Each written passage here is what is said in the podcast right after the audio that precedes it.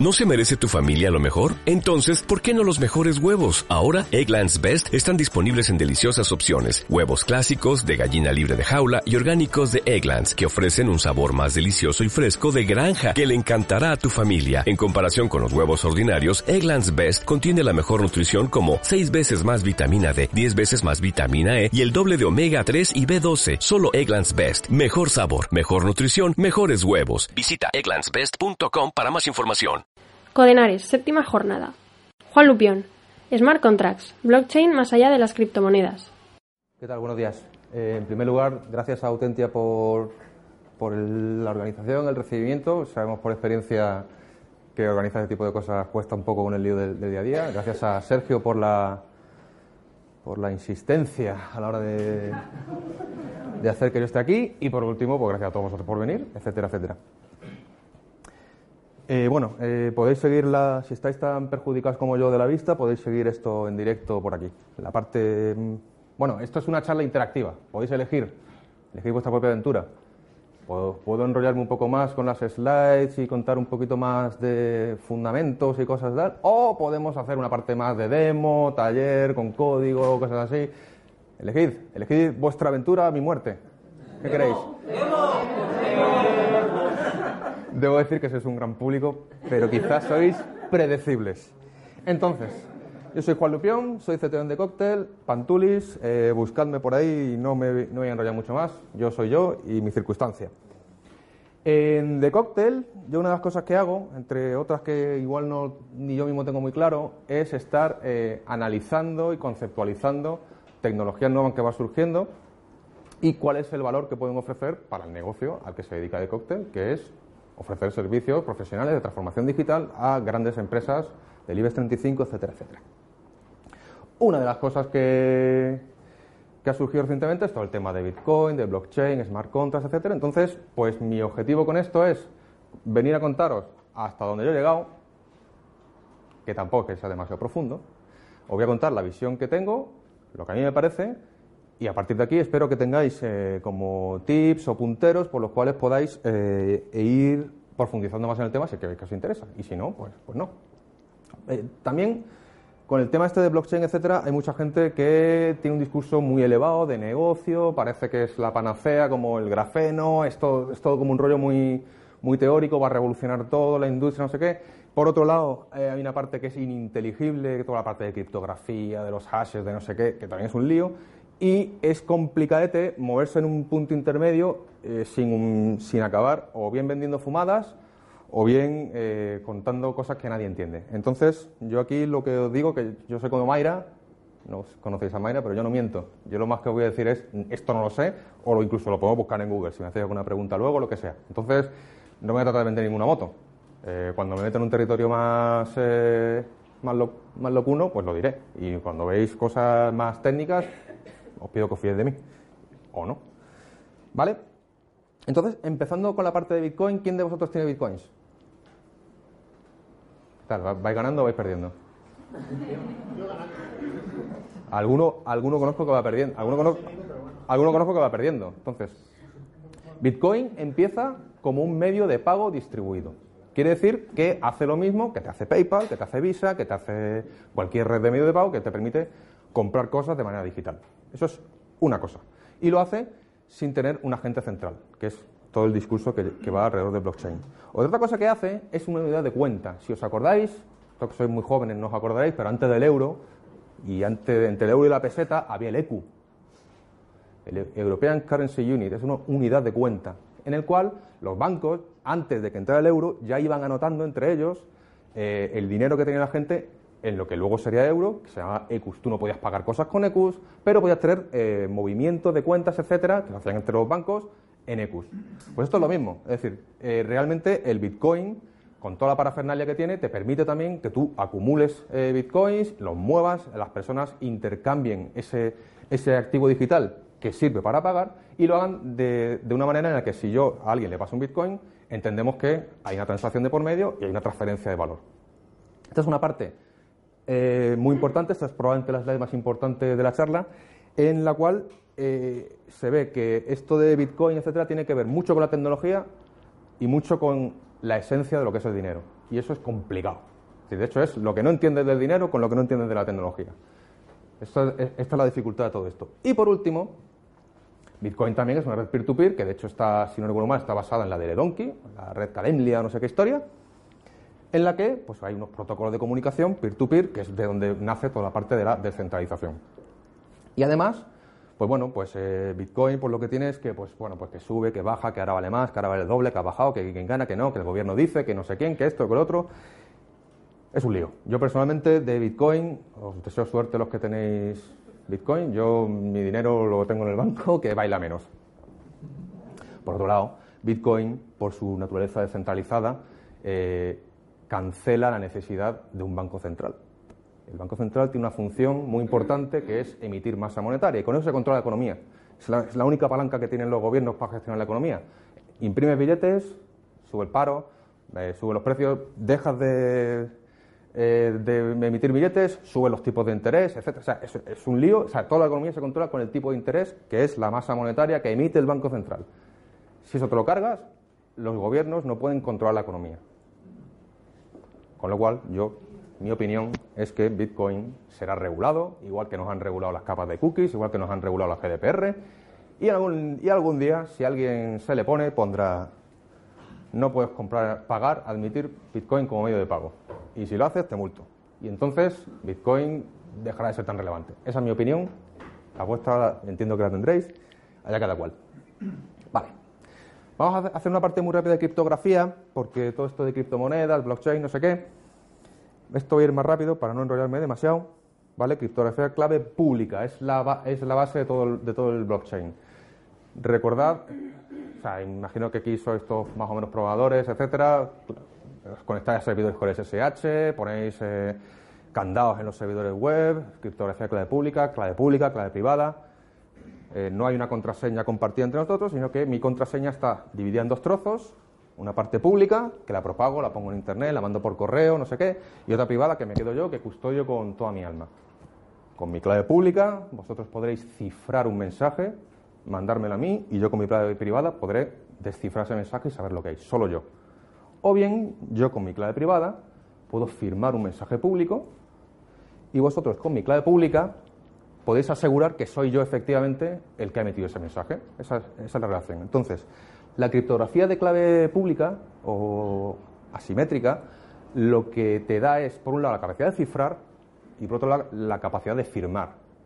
Y la firma implica el no repudio.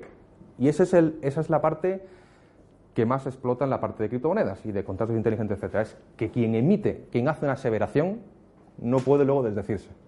No es tanto el cifrado de la información, sino la certeza de que quien dice algo es quien dice ser. Entonces, a mí en la red, tanto en Bitcoin como en Ethereum, que veremos más adelante, lo que me identifica es mi clave pública. Mi dirección de usuario, que vendría a ser como mi dirección de Internet, de correo, lo que sea, es mi clave pública. Y yo podré hacer según qué cosas si tengo una clave privada que es con la que genera esa clave pública. Eso es lo que relaciona mi identidad. ¿Se entendió? Vale. Entonces, el misterio de Bitcoin es que no hay un organismo centralizado que es el que lleva la cuenta de todos, esas, eh, esos libros contables que se dicen, los ledgers, que es quién tiene cuánta cantidad de bitcoins. Sergio tiene 20, yo tengo ninguno. Eh, el otro de allí tiene 15 y nos vamos moviendo dinero y no hay una base de datos centralizada donde está todo eso. La forma de conseguir eso, sin un agente central y que sea seguro, es lo que se conoce como la cadena de bloques o blockchain, así en general, y esa es la gran innovación de, Bitcoin. Esa es lo que, para mi modo de ver, hace que pase la historia, la innovación del blockchain. Que básicamente el blockchain, el de Bitcoin, este gráfico lo he pintado un poco chusco, pero bueno, básicamente estos son los, estos de aquí serían los, eh, los usuarios que van comprando cafés, coches, drogas, armas, eh, cosas, no se sabe qué, ¿vale? Se pagan cosas entre ellos y emiten transacciones. Yo le doy dinero a no sé quién. Son transacciones que están ahí, se han emitido, están flotando. Y luego hay otros señores conectados a la red peer-to-peer -peer de Bitcoin, que son los, los que se conocen como mineros. La función de los mineros es ir creando la cadena de bloques con todas las transacciones. Es decir, yo le doy dinero a Sergio, le doy un Bitcoin. Tengo 10, le doy uno. Entonces, ellos lo que tienen que hacer es coger una transacción, ver que la transacción es correcta. Si yo le digo que a Sergio le doy un Bitcoin, por lo menos tengo que tener un Bitcoin. Acumulan varias, generan un hash que apunta al último bloque que se afirma que es correcto, ¿vale? Y luego generan aquí una suma de control de todo esto. Como una suma de control, un MD5, una, una cosa de estas. Con todo esto, lo enlazan, lo publican, el resto de mineros por esa red peer-to-peer reciben el nuevo bloque y ellos pueden coger y validar que la transacción es correcta, que el hash apunta al último bloque que ellos mismos también habían dado como válido y que el hash suma todo. Este bloque es correcto, Sergio ha minado bien, yo dejo lo que estuviera haciendo, que probablemente estaba minando otro bloque con otras transacciones, asumo que este es el nuevo y empezamos. Esta es la movida. La historia es que si esta operación sucede muy rápidamente, es posible que varios mineros generen bloques candidatos que sean válidos. Porque a fin de cuentas aquí lo único que tengo que hacer es que la gente tiene fondos para moverlos, apuntar al último hash válido y una suma de control. Entonces la historia es que la suma de control tiene trampa. La trampa es que es un hash, que es un hash cabrón. Os voy a poner un, ejemplo. Una suma de control, un hash es la, letra del NIF. Si yo os digo eh, mi DNI es el 3339733, podéis rápidamente calcular que la letra es la E. eso, es, una función de, un único camino que es muy fácil de calcular. Pero si os pido, calculadme un DNI que termine en la letra E, ya tiene más, ya, más complicado. o sea, ir, ir en el contrario es más complejo. Y por otro lado, lo puedo complicar más. Puedo decir que termine en la E, porque todavía con la fórmula esta que calcula la letra, pues igual le podéis dar la vuelta y si sois muy listo, no sé si se puede, ¿eh? pero si sois, igual te pases un programa que vaya directo y que te lo genere. Pero si además digo que la suma de los números del DNI que me propongas tiene que sumar más de 15, ya está, ya, ya es todavía más complicado. Y se puede, o sea, la, la función inversa se puede complicar todo lo que quieras. Entonces, esto consiste en generar una suma de control de todo esto, cuyo número sea menor que un número que va cambiando según el número de segundos que han transcurrido del 70.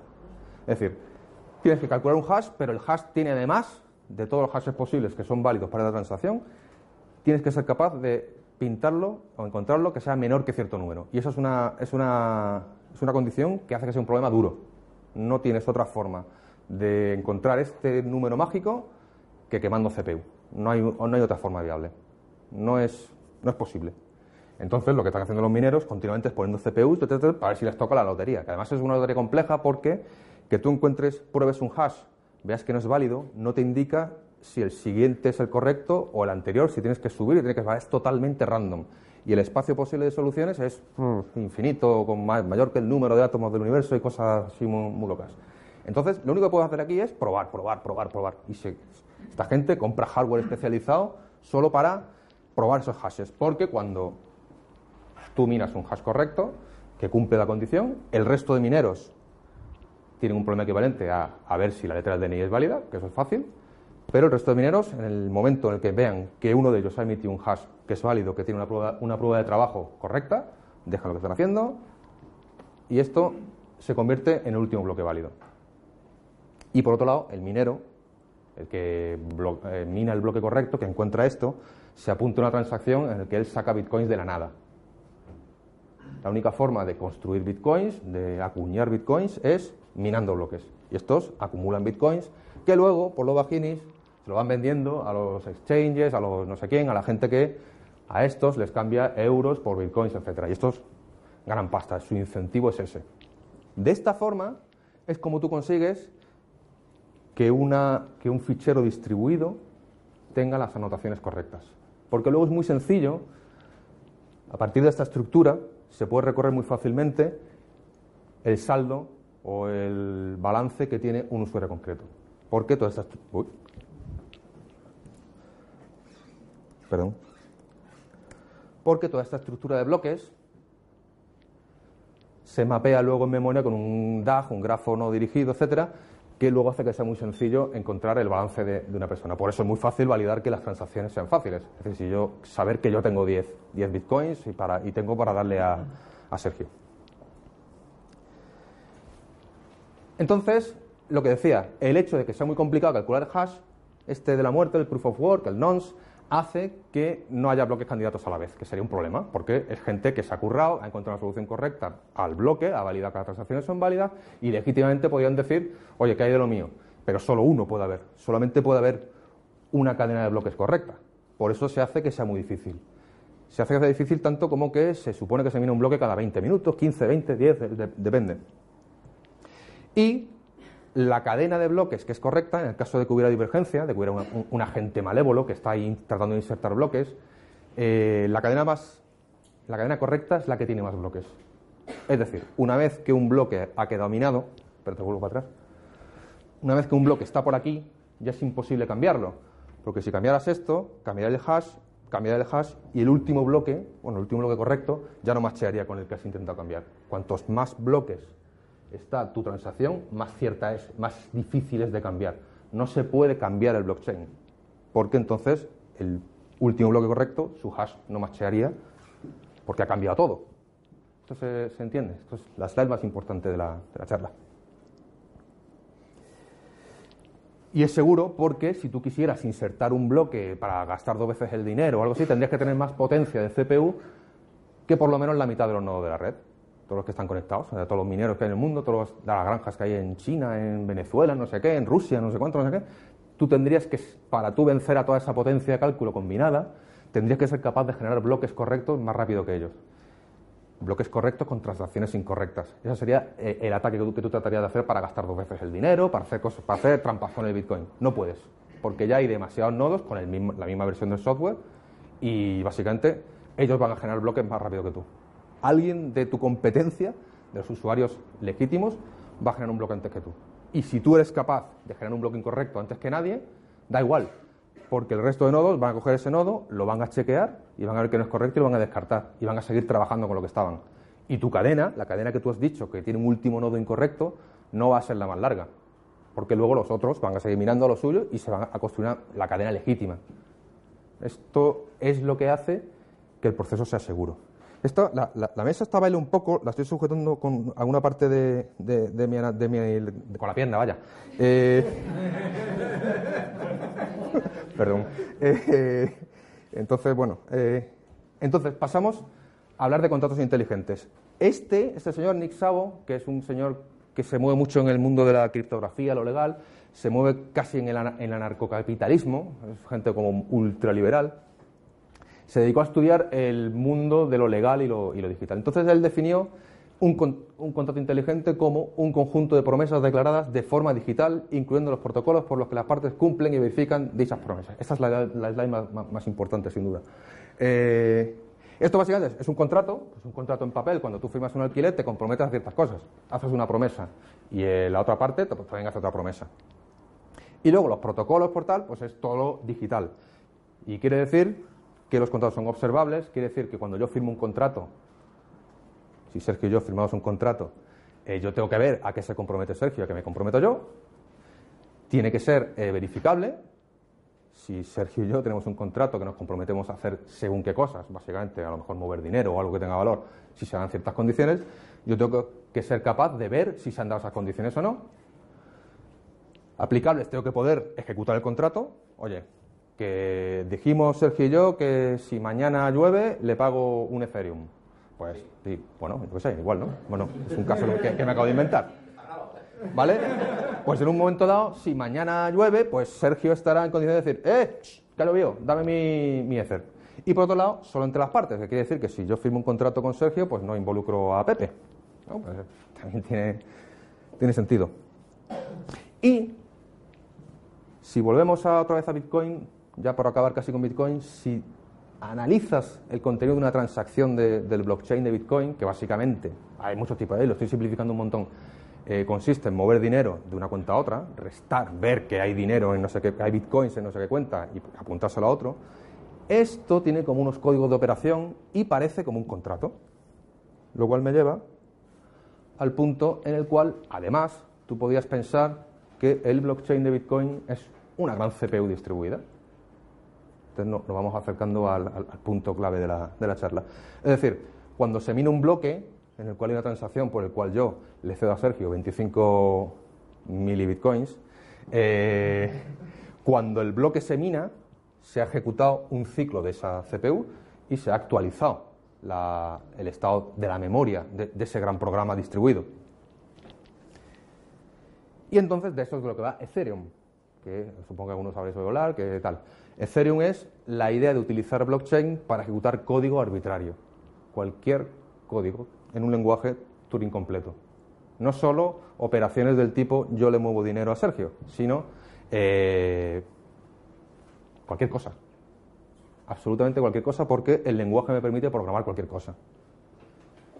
Y esto de cualquier cosa se traduce en que si en el blockchain de bitcoins yo todas las transacciones consistían en mover dinero, mover bitcoins, en el blockchain de Ethereum tienes, por supuesto, la moneda nativa, que es el Ether, ¿vale? Con sus movimientos, pero hay una parte adicional que es el contrato. Puedo crear contratos con código arbitrario y luego puedo invocarlos, hacer que se apliquen, si se dan las condiciones para ello. Y este código se va a ejecutar. Si aquí los mineros se encargaban de comprobar eh, que la transacción es correcta, generar el hash, etcétera, el puntero no sé qué, pues aquí ellos van a hacer, van a evaluar este código, el código de la función del contrato que yo haya pedido, lo van a ejecutar, todas las condiciones, como, si fuera una máquina virtual, y el resultado supondrá una actualización del estado de ese blockchain y lo van a insertar como una transacción. Esto es importantísimo, la slide más importante sin duda. ¿Vale? Y eso a lo que nos lleva es a que esto es como la Bitcoin contra Ethereum o contra otra plataforma de smart contracts, que hay un, montón, es como una calculadora contra un iPhone. La calculadora es una cosa de función fija, solo hace una cosa, pero eh, operaciones aritméticas. Un iPhone puede hacer cualquier cosa, leer correo, llamadas, no sé qué, y entre ellas, pues tiene una calculadora. Es decir, tú podrías utilizar la plataforma de Ethereum para implementar bitcoins, más o menos. Con lo cual, Bitcoin es un producto, Ethereum es una plataforma. Tú puedes construir cualquier cosa relacionada con contratos inteligentes. Y antes he hablado de eh, código arbitrario, de que puedo poner código Turing completo, los aquí supongo que hay informáticos, telecos. Bueno, sabéis eh, la movida de Turing, ¿no? De, si estás ejecutando código en un lenguaje Turing completo, eres una máquina de Turing y las máquinas de Turing, por desgracia, tienen unas propiedades un poco diabólicas, que es que tú no puedes hacer un análisis estático del código para predecir qué es lo que va a hacer. Eso quiere decir que si, si un minero va a ejecutar el código de una transacción que tiene un código arbitrario, que ya no es mover dinerillo de un lado a otro, sino que es ejecutar el código que me hayan puesto en un lenguaje que vamos a ver ahora, alguien malicioso o equivocado podría poner un bucle infinito y entonces el minero tendría que empezar a ejecutar el código y nunca acabaría. Ese minero ya se habría quedado en un bucle infinito. O, por ejemplo, alguien malicioso, alguien que es un poco torpe y tal, y se le olvida incrementar un contador, cosas que, cosas que pasan. Es decir, te tienes que proteger contra el hecho de que no puedes predecir que el código que te piden que ejecutes, no puedes ya ni predecir que sea correcto, que haga lo que dice que hace, pero es que no puedes ni predecir ni si termina. Entonces, esto es, un, esto es un problema a la hora de decir que tienes una plataforma que ejecuta código arbitrario. Entonces, en Ethereum se soluciona con una historia que se llama el gas. Entonces, cuando tú tratas de ejecutar código arbitrario, tienes que decir que comprometes gas. Y el gas solo lo puedes comprar con Ether. El gas vendría a ser como la, materia prima. Entonces, es la, gasolina con la que se mueve el maquinillo este. Tú dices, pues oye, quiero lanzar esa transacción, que quiere decir ejecuta este código. Y además, yo te pago tanto Ether, Ether y gas vienen a ser la misma cosa. Ether es la moneda que tú compras, gas es lo que tú compras con Ether y es lo que le vas a la máquina del Ethereum para que ejecute código. Pues yo te digo, que te pago este, este Ether o este gas. Y el minero que lo ejecute, ese gas se lo queda para él. Lo cual, si gana gas, gana Ether. Pero además, si el tío empieza a ejecutar ta, ta, ta, ta, ta, ta, ta, ta, y termina el gas que tú has comprometido para esta operación, tú te quedas sin gas y la operación no termina. Es decir, no tienen ningún incentivo para andar eh, ejecutando código malicioso o mal programado. o sea, de hecho, palma dinero, con lo cual nadie lo va a hacer. Por otro lado, hay toda una casuística de si yo tengo un código, tengo que tratar de predecir cuánto gas va a costar. Pues todo, eso está tipificado por el tipo de operación, hay un coste eh, que luego es económico. Que al tipo de cambio del Ether, por ejemplo, dos números te cuesta tres gas. Vale. Esto, eh, si me preguntáis cuánto dinero es en Ether y tal, la, verdad es que no lo sé. Si quieres sumar 2 millones de números, 27 dólares. Vamos bien. Y si quieres guardar un megabyte, 5.500 dolarazos. Es decir, es, todo esto es extremadamente caro e ineficiente, por lo menos a día de hoy. Pero eso es lo que te va a hacer que eh, la gente que envía código a ejecutar sea prudente y se lo piense dos veces antes de. porque es que te quedas sin dinero. Es decir, que si, no, si quieres hacer el mal tratando de bloquear mineros, tú les vas a pagar por la CPU que ellos van a consumir. Es problema tuyo. Y ellos van a cobrar. Y si no terminas si haces de tal, pues no vas a hacer nada y te has quedado sin dinero. ¿Vale? Esta parte creo que me la voy a saltar porque lo vamos a ver en la demo, pero básicamente lo que vemos antes, el contrato en sí es una pieza de código que tiene una dirección pública igual que yo. Y de hecho, el, contrato tiene hasta su propio almacenamiento, donde él puede ir guardando variables temporales, etcétera, variables estáticas, tablas, variables públicas, tiene su propio almacenamiento. Y luego, el locurón ya del todo es que los contratos se pueden invocar entre sí como si fueran personas. hay un rollo de que puedes incluso tener contratos autónomos que ellos van decidiendo qué hacen con otros contratos. Esta ya es una parte loca, como decía. Vale, entonces vamos a ver el primer contrato que os voy a presentar, las Loopy Coins. ¿Vale?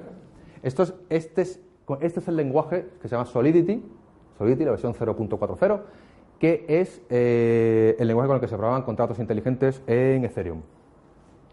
Si veis, eh, esto es un poco JavaScript. De hecho, es JavaScript, vaya. O sea, con alguna cosilla más. Tú aquí defines el contrato, con el contrato define básicamente una clase, y luego vas a instanciar el contrato que es eh, una instancia particular de ese contrato. Quiere decir, cuando uno ve los contratos de alquiler, estos son iguales. todos, los, caseros copipastean ahí los, los estos de una para otro. Pero luego cuando se firma, lo firmo eh, yo con quien firmo el contrato. Es decir, hay una, hay una clase que es el contrato que todo el mundo va copipasteando y luego la instancia de ese contrato que es la que yo firmo con, con mi casero. Pues esto es igual. Tú con esto declaras el contrato y luego lo instanciarás tantas veces como quieras. Tantas, podrás tener tantas instancias del contrato como necesites. Igual solo tienes una. Esto puede ser. Vale. El contrato tiene un constructor, ¿vale? Donde inicializas cosas. En este caso lo que decimos es que el dueño, el minter, el acuñador, es el tío que crea esta instancia del contrato. ¿Vale? y luego el acuñador puede acuñar, que básicamente es decir, primero, si el que invoca esta, esta función del contrato no es el que la ha creado, no hago nada porque solo el que ha creado el contrato puede acuñar Loopy Coins, en este caso sería yo. Y lo que vas a hacer es acuñar moneda para dársela a otra persona en una cantidad. Y una vez que esa persona reciba esa cantidad, se actualiza la variable de balances, que es como un hash que dice para esta dirección, para esta persona, tiene esta cantidad de Loopy Coins. Ya no es Ether, ya no es Bitcoin, entonces es una historia que me estoy inventando yo.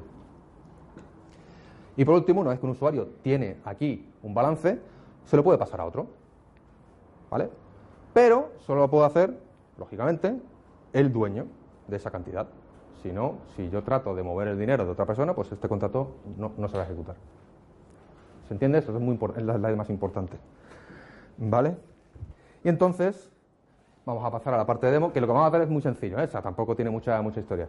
Eh, no vamos a explicar el lenguaje Solidity más allá de lo que hemos visto, porque tampoco, yo tampoco me lo sé demasiado, pero sí vamos a ver cómo se monta un blockchain privado y cómo se despliega este contrato y cómo se invocan. Vamos a ver y vamos a poner un, minero allí a hacer cosas.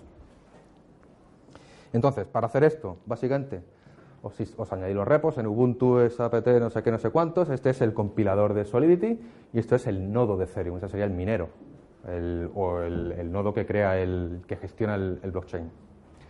Si estáis en Mac es Homebrew, etcétera, etcétera, etcétera. En Windows, no sé. Vale. Y esto era para una demo de, otro evento donde me lié más de la cuenta y tenía dos nodos que conectaba en modo peer-to-peer, lanzaba las transacciones, otros minaban, no sé qué. Aquí, para no liarme mucho la vida, es una única cosa. Es decir, el proceso de minado y el proceso de gestión del contrato están en la misma instancia. Y ahora vamos a la parte, la parte que habéis reclamado. Vamos a ver. La historia es que yo tengo que inicializar mi blockchain con un fichero. Y el fichero se llama el fichero Génesis. Es el bloque Génesis. Este es el primer bloque de, mi blockchain, el que me voy a crear yo para mí. Mi blockchain de Ethereum privado. Que tiene varios parámetros diferentes, algunos de los cuales se entienden y otros no. Eh, esto es eh, la network o la cadena, es decir, que es como un, como un metacanal que hay sobre un, blockchain físico, es decir, tú puedes tener diferentes blockchains lógicas sobre una infraestructura eh, más física de bloques. En este caso, me invento esta, que es el año en que yo nací, porque eh, si pones el 1 o el 2 o lo deja por defecto, el nodo de Ethereum dice, no, red 1 me tengo que conectar a los nodos públicos y empiezo a hacer transacciones con ellos y es un, desastre. Por tanto, lo que tengo que hacer es inventarme uno, es como los puertos TCP, o sea, hay unos que están registrados y otros que utilizas tú lo que quieras. Pues este me he inventado este. Luego, por otro lado, tiene que haber eh, Coinbase, por ejemplo, esa es la dirección a la que se manda el Ether que va minando el minero. Cuando él va ganando dinero por minar cosas, se manda a esta dirección. Esto me da igual. Y por último, tenemos la dificultad, que es lo que hace, es un parámetro que hace más o menos difícil el proceso de minado. En este caso está bajado para que se vea en tiempo de demo. Y por último, esta parte de aquí, que es fundamental, eh, simplemente es que tiene que haber una base monetaria inicial, si no nadie puede hacer nada con este blockchain. La gente, los usuarios que estén en este blockchain tienen que tener dinero porque cualquier transacción les va a costar gas. Por tanto, que lo que hago es inicializar dos con un balance de no sé cuántos mil millones de Ether. Vale. Lo que pasa es que estas direcciones son claves públicas, tienen que machear con una clave privada. Esta clave privada la tengo que crear ahora. Get, data, get es el nodo, account, new. ¿Vale? Estoy haciendo el mismo proceso que cuando creo una clave SSH. Estoy generando un par de claves y la privada me la va a tratar de cifrar con una clave simétrica, para un poquito más de seguridad. Yo en este caso, pues no hagáis esto nunca, ¿vale? Creo una y creo otra. Y ahora lo que voy a hacer es estas dos direcciones, añadirles a mi fichero eh, de Génesis. 0x87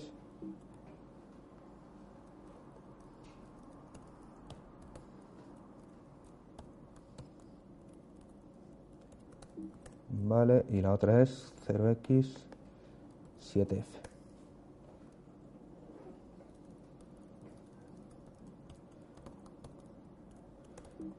Es decir, me he creado un par de claves, es decir, básicamente me he creado dos usuarios y les, voy a asignar un montón de gas para que a efectos de la demo pues la cosa funcione. Esta parte de gestión de contraseñas de gestión de claves es como un anillo, como el keyring, como eh, los, agentes que te gestionan contraseñas. Es una funcionalidad que, me aporta el nodo de, Ethereum, pero no es core, es decir, que eh, normalmente tú no, lo gestionas así. Luego os voy a enseñar cómo se hace más profesionalmente. Entonces voy a lanzar datadir.barra initgenesis.com. Tracatrá. Cuando ejecuto esto, me coge el bloque Genesis y se crea el primer bloque hace un montón de, historias. Y entonces ya puedo lanzar mi nodo. Data, le pongo esto, el puerto, me lo invento y lanzo la consola. Vale. Puerto 30.000, que ha salido por ahí, es el puerto por el cual se abre una interfaz RPC, por el cual yo le puedo lanzar comandos. Todos los comandos que voy a ver aquí en esta consola, que es una consola en JavaScript, eso lleva un motor de Node por ahí en medio y lleva una librería en... Si yo, si yo cometo un error, seguramente... No, no se ve pero básicamente esto es un, esto es un intérprete de JavaScript, que es la consola por la cual yo mando comandos al nodo de Ethereum. ¿Vale?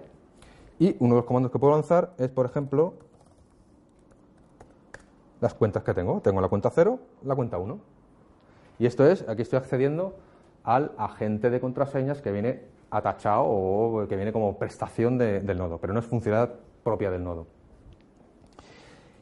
¿Y ahora qué puedo hacer? Pues puedo, entre otras cosas, lanzar un thread de minero. De hecho, voy a lanzar varios. No voy a lanzar uno, por un motivo. ¿Vale? Él se va a poner a minar. De hecho, en Ethereum, al contrario que en Bitcoin, si no hay transacciones, se pueden minar. Tú puedes minar bloques vacíos y recibes un poquito de dinero para que la gente tenga incentivo para enchufar sus, sus equipillos a, la red. Entonces, este, de momento a otro, pues va, va a ir minando cosas. O no, depende. Depende de, porque esto es todo muy random. Vale. Entonces, ya lo que voy a hacer es, me cambio de pestaña y me copio mi contrato. Este es el mismo que hemos visto en la, en la presentación. Es el mismo. Y ahora lo que tengo que hacer es compilarlo. tengo que, a partir de este código, en este lenguaje que parece JavaScript, tengo que generar el código de la máquina virtual y, más, y alguna cosita más. Y esto lo voy a hacer con un par de comandos que están aquí, que es todo esto. Vamos a ir lanzándolo de uno en uno. Este, por ejemplo, me genera en la carpeta target un fichero .avi que tiene un JSON donde me describe la estructura de la clase del contrato, que son, sería como si, si, habláramos de, eh, de, código en C, sería el punto H. ¿Vale? Este es un JSON, etcétera. Luego podría lanzar este otro, de hecho debería hacerlo, para que se vea. Y este me genera el binario. Y este es el código objeto, los bytecodes de la máquina virtual de Ethereum que se van a subir a mi blockchain y el minero lo va a ir ejecutando. Esto es esto es como ver un binario, vaya, no tiene... Y ahora mi problema es esto, subirlo a la consola esta de JavaScript. Entonces para esto tengo que hacer artificios, trucos, también conocidos como, como ñapas, que consisten en hacer esto, que me genera un fichero con el punto bin, el punto avi, todo empipado en un JSON, un JSON, perdón, y luego el truco ya de la muerte es este otro, que es ese JSON, ponerle delante un bar de JavaScript y mandárselo todo a un fichero .js, que este ya sí que lo voy, perdón, que no lo he hecho, vale, y entonces yo aquí tengo un script en JavaScript con esto metido en una variable. Esta es la parte más engorrosa de la demo. Lo de script, track atrás pum, si yo pido output, esto hace, ya tengo estas cosas aquí. Y ahora tengo que desplegar el contrato. El contrato ahora mismo lo tengo en la memoria de mi intérprete JavaScript, está aquí, lo tengo, lo puedo manipular, pero todavía no lo he publicado, todavía no puedo hacer cosas con él. Lo tengo que desplegar. Mira, ¿veis? Se, ha mirado un bloque. Vale. Entonces vamos a desplegar el, el contrato. Y esta, esta, es la, esta es la parte más importante. ¿eh? ¿Vale? Vamos a verlo con detenimiento, porque esto lo que tengo que hacer es, con el punto H, declaro un contrato y genero el contrato, la clase del contrato. Estamos en JavaScript, la herencia es prototípica, etcétera. Variable, la clase del contrato. Y luego, con el binario, voy a crear la instancia del contrato y además le voy a poner como unos metadatos que dicen que el dueño de este contrato, el que envía la transacción, el que paga por este código, es la cuenta número cero, con este código binario y pongo este gas para que el minero que le toque se lo lleve. es el, mecanismo es, necesito el AVI, el punto H para generar la clase y una vez la clase la instancio pasando el binario. Pues vamos a ello. Esto viene así. Entonces, ¿dónde tengo el cursor, Juanito? Aquí.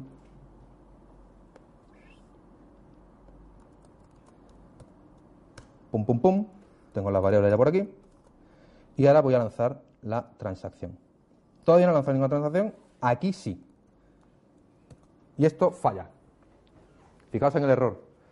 Estoy pasando por código JavaScript. Fijaos, Web3JS. Muy importante. Ahora os explico por qué.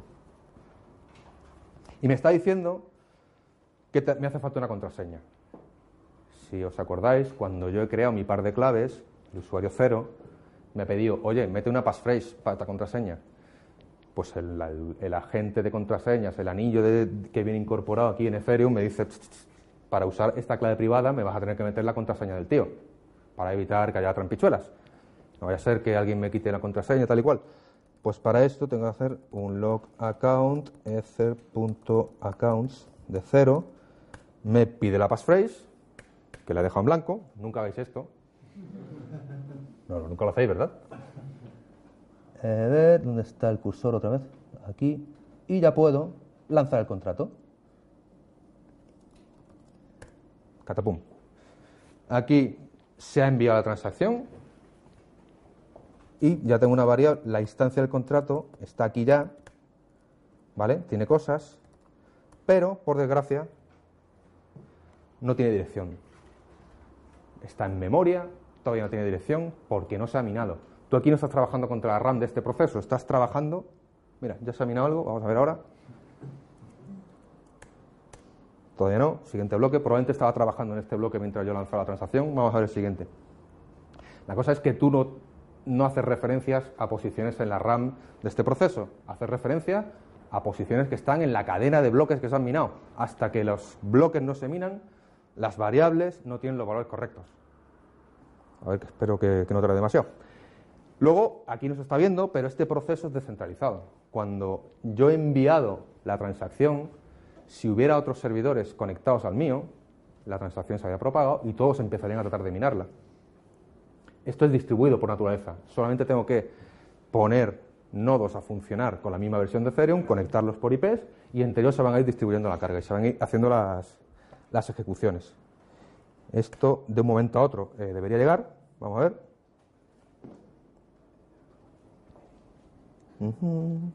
Está tardando demasiado. Voy a meterle más candela. Venga, tres cores ahí a, a minar. A ver, de un momento a otro saldrá la transacción. Y entonces lo que veremos será que el contrato tiene dirección. Cuando el contrato tiene, dirección, ya puedo invocarlo. Ya puedo hacer cosas con él.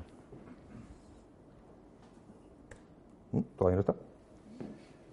Bueno, ¿qué tal el día? ¿Vale? Eh, os, os, puedo ir anticipando cosas que vienen después. Esto que estamos viendo es súper básico, súper low level. Estamos desplegando cosas por consola, con, o sea, sería lo mismo que tratar de construir aplicaciones a base de, de seles, de insert, de join, no sé qué. Normalmente cuando hacéis webs, los que hagáis webs, eh, no atacáis directamente a la de datos, un, mapeadores, objetos relacionales, es lo normal, ¿no? Para, ir un poquito más rápido. Luego hay herramientas que, te, que todo esto tú ya no, ni lo hueles. En este contrato, ¿veis? El contrato ha sido minado, ya tiene dirección, ya lo puedo invocar. mycontract.mintether.counts de 1 al otro usuario, como tengo dos, este es el 0, ahora se lo paso al 1, le doy 123 loopy coins from punto accounts.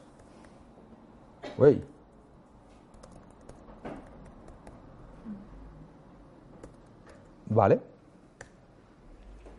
¿Vale? He minado, he acuñado 123 loopy coins y se los paso al otro usuario. Y cuando este, esta transacción también se mine, he vuelto a pagar gas, yo puedo consultar balance, el balance, la variable estática de balance para la cuenta 1 y me dirá cuando se mine, cuando se mine, que el usuario 1 tiene 123 loopy coins. Debería. Eh, si no, la demos falla. Eh, la cosa es que esto va extremadamente lento, a propósito. ¿Cómo te enteras si esto ha sido minado o no? Si tu, la transacción que tú has lanzado se ha minado o no. Aquí no lo vemos porque en la consola de JavaScript ya se me escapa un poco cómo hacer esto, pero tú tienes callbacks. Puedes poner una, una función JavaScript que se invoca cuando el bloque correspondiente a esa transacción ha sido minado. Entonces tú te enteras que la transacción ya está operativa. O igual ha fallado porque no has puesto suficiente gas o porque ha fallado algún permiso, se ha olvidado no sé qué. Ahí está. Se ha minado el bloque. El usuario 1 tiene en su balance de, para esta instancia del contrato 123 loopy coins. Y de hecho, otra que podría hacer, my, ahora el usuario 1 podría enviarle al otro, al que acuñó la moneda, por cierto, TTT 20 from eth accounts de 1. ¿Podrías decirme qué va a pasar cuando lance esto? Pues que me da otro error, el mismo, porque ahora estoy tratando de firmar con otra cuenta, ahora es otro usuario el que está haciendo esto. Tendría que desbloquear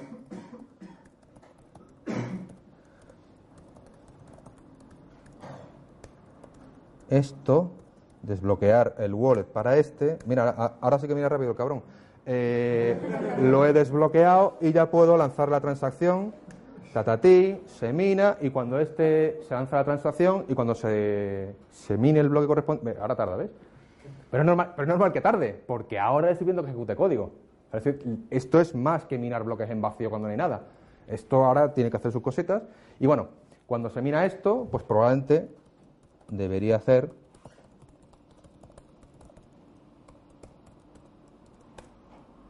que esto se actualizaría y el usuario cero, el que creó el contrato y acuñó la moneda y se le dio al primero, pues ahora, tiene 20. Es decir, los usuarios, una vez que tienen Loopy Coins, pueden invocar el contrato por su cuenta, no tienen por qué ser el dueño. Pueden hacer todas aquellas cosas que el contrato permite hacer a los que no son dueños, porque está en código que se parece a JavaScript. Vale, y esto no voy a esperar porque ya se alarga demasiado. En el futuro no trabajaría, no así, ya nadie monta una web solamente a base, a base de SQLs, que se puede, y en algunos casos es necesario, no nos olvidemos. Pero no, lo normal, cuando haces una aplicación grande con miles de líneas de código, etcétera, pues que te, te vas a hacer cosas que te ayudan. Normalmente para trabajar en Smart Contracts también te vas a apoyar en herramientas que te ayudan. Por ejemplo, navegadores que saben de Smart Contracts y de blockchain. Aquí os voy a enseñar eh, el navegador que viene con Ethereum, es decir, con el Get, cuando te instalas el, el software de, de, esto. ¿Cuánto me queda, Sergio? Diez minutos. Diez minutos, más, sobrado. Eh, me dice que no estoy en hora, no sé bien por qué, pero bueno. Me tengo que actualizar. Mira, ya, ya he este. Si ahora le pregunto, ¿ve? Ya tengo 20. Vale, lanzo la aplicación y la aplicación resulta ser, resulta ser, ven a mí, pues, eh, una página web, o sea, un servidor web. Se ve que no está funcionando esto o tengo la CPU ya muerta del todo, ¿veis? Esto es un navegador. Vale. Es un navegador, pero que resulta que tiene por aquí una parte de... Otra vez he vuelto a perder la ventana. Esta, aquí. ¿Vale? Este ya viene con una gestión de identidades, de cuentas, de claves públicas, me, la, lo va a gestionar. Toda esta parte de bloquear, de bloquear la cuenta, la clave pública, guardar la clave privada, etcétera, ya me lo hace el navegador. Ya, esto ya, ya no lo haría el nodo. Y por otro lado, yo podría venirme aquí y la misma historia que yo he hecho aquí, yo podría crear contratos diciendo, pues mira, esta es la pasta que pongo, este es el código, y él me lo compila y me hace toda esta martingala que hemos visto antes. Es decir, lo de antes es simplemente para que entendierais cómo funciona esto, cómo aquí te vas esperando el proceso de minado, cómo es distribuido, cómo se monta un servidor, cómo es la sintaxis, el proceso de compilación, etcétera. Pero luego al final cuando trabajas con esto te apoyas en cosas más, más abstractas. Por ejemplo, hay otros navegadores, este es Brave, que es uno que tiene un bloqueador de publicidad que es brutal, pero el tío me bloquea toda la publicidad menos lo de la gente que le pague a él, y entonces él, la gente que él cobra, a ti te paga en, en tu wallet de Ethereum. Está, está, bien pensado, ¿eh? Está bien pensado. Y luego puedes a tu, a tu Chrome, a tu Safari, a tu Firefox, no sé qué, ponerle un plugin, por ejemplo Metamask, que te implementa esta parte que veíamos que traía el navegador Mist, una parte de wallet para que tengas tus contraseñas, tus clave pública, clave privada, para lanzar contratos, etcétera. Y esto se hace porque, si habéis visto antes el error que daba, aquí hay una librería que es muy importante, la librería más importante de la charla, que es web3.js. Esta es una librería, la librería que implementa la API RPC del nodo de Ethereum. Es decir, lo que te hace es que tú llamas a la librería web3.js con un JavaScript que se puede invocar desde el navegador sin ningún problema y esto es capaz de mandar paquetes, eh, peticiones HTTP a la API RESTful que tiene el nodo abierta, que es la que yo ponía en el puerto 30.000. Luego vais a tener framework de desarrollo, no vais a escribir los contratos así como así. Igual que uno usa, pues yo qué sé, Symfony, Rails, Elixir, no eh, Phoenix, no sé qué, pues tienes eh, frameworks como Truffle, como OpenZeppelin, que te permite organizar el código, tener en cuenta que los contratos probablemente lo vas a querer ir versionando, que tienes configuraciones, entornos diferentes, o sea, todo lo que os da cualquier framework de la vida, de la vida web, pues esto ya existe. Para mi desgracia, o por fortuna para la vuestra, todo esto es muy node. Entonces, bueno. Es decir, no, pero, pero que está chulo. O sea, te lo instalas, Truffle init, como el que hace un Rails init, ala, tu esqueleto, empieza a trabajar. Vas a trabajar de una forma más sencilla y vas a tener eh, capacidades que tú solo, pues te va a costar, más, y lo, lo vas a hacer mal. Lo vas a hacer mal porque vas a probar lo que ya está inventado. Lo que yo he probado antes, el Lupicoin este, es lo que se conoce como un token. Es como lo, los garbanzos que se pasan los abueletes jugando al bingo. Y vale lo que valga el garbanzo. Entonces, lo que, me está dando a mí el Lupicoin es que si yo le doy tres garbanzos a, Sergio, pues Sergio mañana no va, a venir con cinco, porque mis garbanzos están firmados. Él, no, va a venir con tres garbanzos. Y además, con esos tres garbanzos, yo no voy a poder decir que no son los míos, porque llevan mi firma. Y ese es el truco del token. Cualquier cosa que queramos intercambiar, que digamos que tiene valor, se puede plasmar en el, smart contract. Y los tokens son cosas serias. Si tienes un bug en un token, puedes tener un problema, pues te estás comprometiendo según qué cosas. Digamos que hay también eh, guías de estilo, eh, formas o metodologías de construir esos tokens. Pues tienen que tener ciertos métodos, tienen que garantizar que solamente cierta gente con ciertos privilegios puede hacer según qué cosas. Hay protocolos, librerías open source que implementan tokens. Si vais a implementar un token, no os vayáis a los canales de chatter de, de chatter, de chat de Gutter o de estos de Ethereum a preguntar cómo monto un token. Hay código open source ya para hacer eso. Si vais a los canales de Ethereum, de Newbies y todo esto, da un poco de miedo. Hay gente montando contratos sin tener muy claro lo que está haciendo. O sea, que puedo, puedo ser yo, de eso yo iba a preguntar cosas. Pero que yo iba a preguntar porque estaba aprendiendo. Es que había gente que estaba preguntando porque íbamos a, a pedir dinero por lo que estaban haciendo. Luego, otra parte, nosotros hemos ejercitado esta parte de aquí, hemos hecho el blockchain, hemos desde el terminal, a partir de la consola de Node, hemos invocado a través de Web3, y hemos hecho cosas con, un contrato, hemos invocado, ha funcionado esto y lo otro, aparentemente, eh, pero tú lo podías invocar desde el navegador. Si tú a tu navegador le calzas aquí un framework SPA, un React, un Angular, la librería Web3JS, pues podrías enchufar y mandar órdenes a contratos que están desplegados en una red de Ethereum en la que te puedas conectar. Puede ser la red pública o una red privada con un nodo que me he creado yo como aquí en esta demo. Y si lo miráis así, realmente, esa es la visión fumada total de los creadores de Ethereum, esto es como un gran ordenador mundial distribuido, donde lo que dicen ellos es que en el futuro no harán falta base de datos, porque estarán aquí, no harán falta CPUs, más que para ejecutar el proceso de minado, porque el código estar aquí en el blockchain. No harán falta discos duros más que para montar sistemas de ficheros distribuidos, como IPFS, que es el que usaron en las elecciones de Cataluña para publicar el censo y cosas de estas.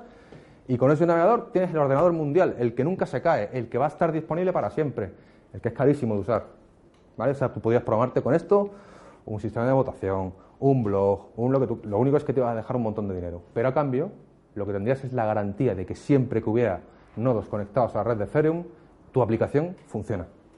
Es algo que nosotros, los que ponemos cosas en producción, eh, garantizar que dentro de cuatro años van a seguir estando ahí, que no hay vulnerabilidades de kernel, que no tienes que actualizar no sé qué, no sé cuánto, eh, está un poquito mal. La infraestructura a veces se rompen cosas, se cae, no sé qué. Esto en teoría, en teoría, no.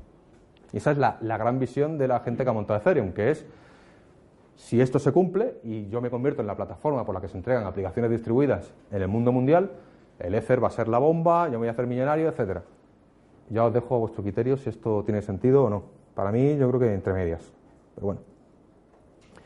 Blockchains públicos. Está la red de Ethereum pública, la red que, a la que tú te conectas desde cualquier nodo, y están las privadas, las que me monto yo eh, con Sergio eh, para que hagamos nuestros trapis.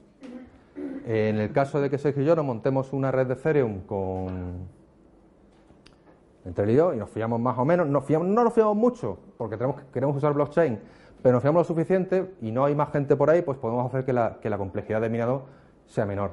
Porque bueno, total, nos fiamos a medias. Esto, esto lo hacen los, los bancos entre ellos. Usos, usos variables, y aquí la parte muy de fumadas, ¿no? Tiene sentido siempre y cuando tú quieras descentralizar algo, algún proceso, una cosa de la vida real, que por definición está centralizada porque alguien tiene que dar fe de no sé qué.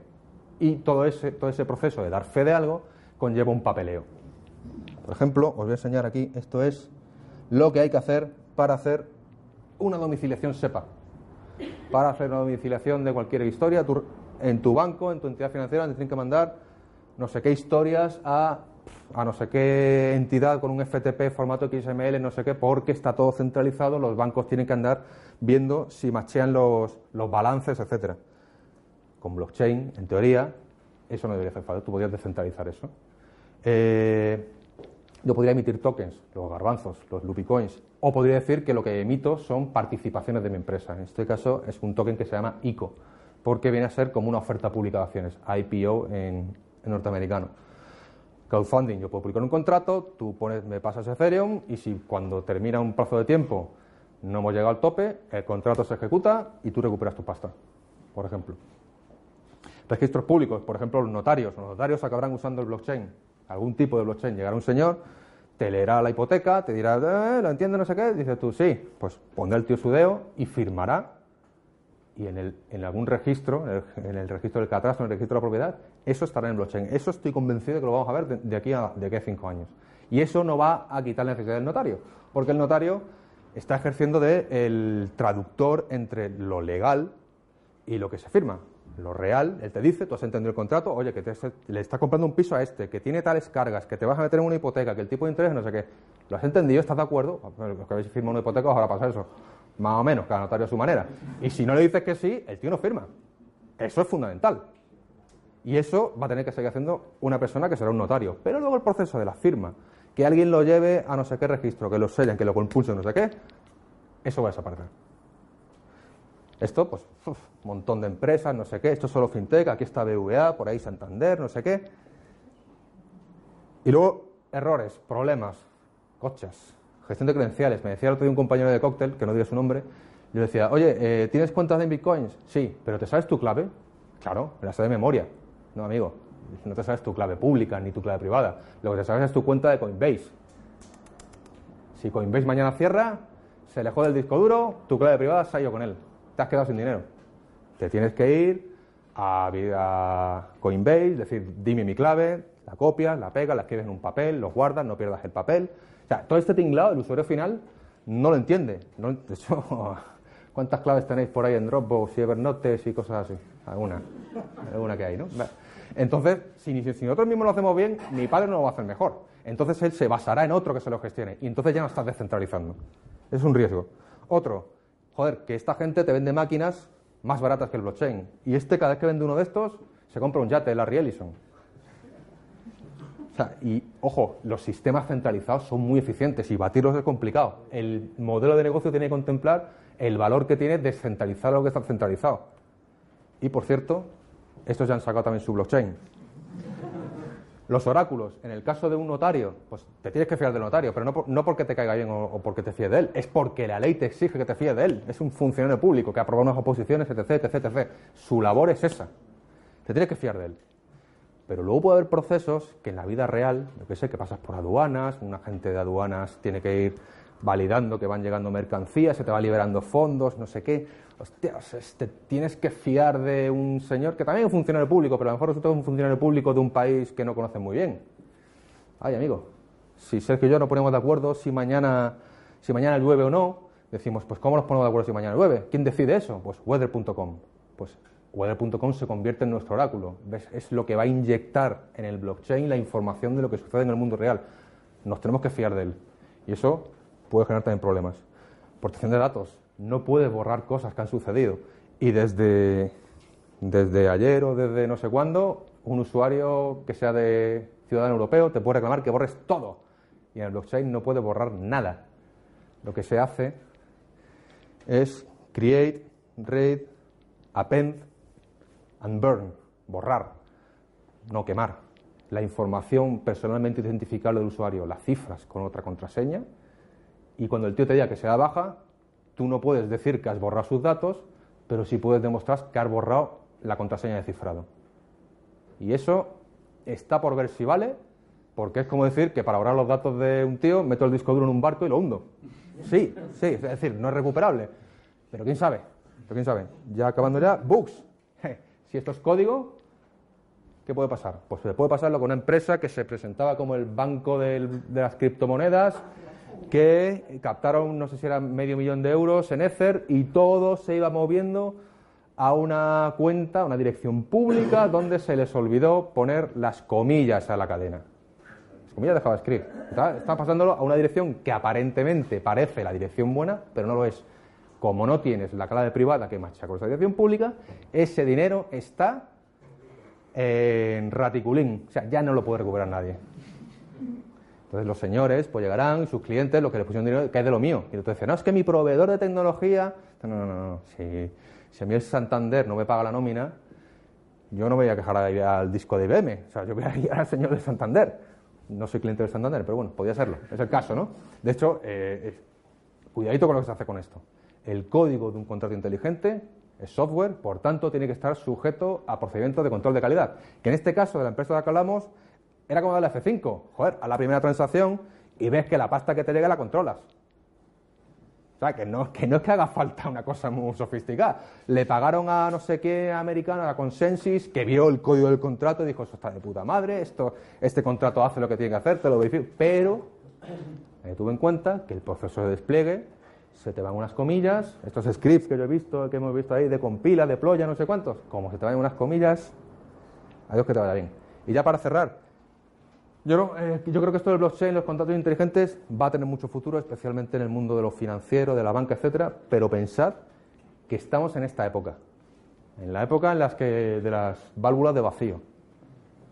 Va a haber cambios, probablemente a lo mejor Ethereum no es el bueno, a lo mejor aparece otro, a lo mejor eh, se construyen capas sobre Ethereum que hacen más cosas, no se sabe. Pero esta es una nueva rama del mundo de la ingeniería, de la informática, de la tecnología, que va a generar nuevas oportunidades de negocio, por tanto, nuevas necesidades de personal cualificado para, para aprovecharlas. Y como estáis viendo, JavaScript, Node, eh, no es una tecnología marciana. Por tanto, yo creo que a los que os interese y queráis que esto tiene sentido, que no me estoy inventando una moto muy gorda, pues echarle, echarle un vistazo a todo esto. Eh, en Decoste no es que estemos de, liquidaciones, esta es la URL de ofertas de empleo. Contratamos todo tipo de proveedores, de programadores, de Java, de PHP, de Ruby, de arquitectos, sistemas, lo que sea. O sea, ya sabéis. Pues muchas gracias.